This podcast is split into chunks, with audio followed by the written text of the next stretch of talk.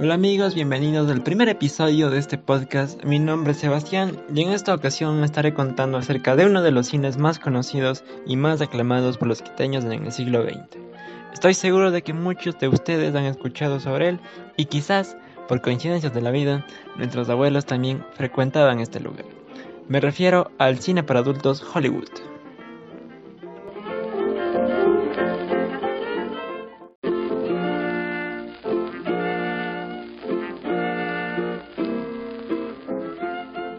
Para finalizar, sería interesante que preguntes a tus padres, a tus abuelos o a gente mayor que tengas confianza si es que alguna vez de casualidad o por ahí visitó el cine Hollywood, pero de una forma discreta obviamente. Dicho esto, espero que te haya gustado el episodio.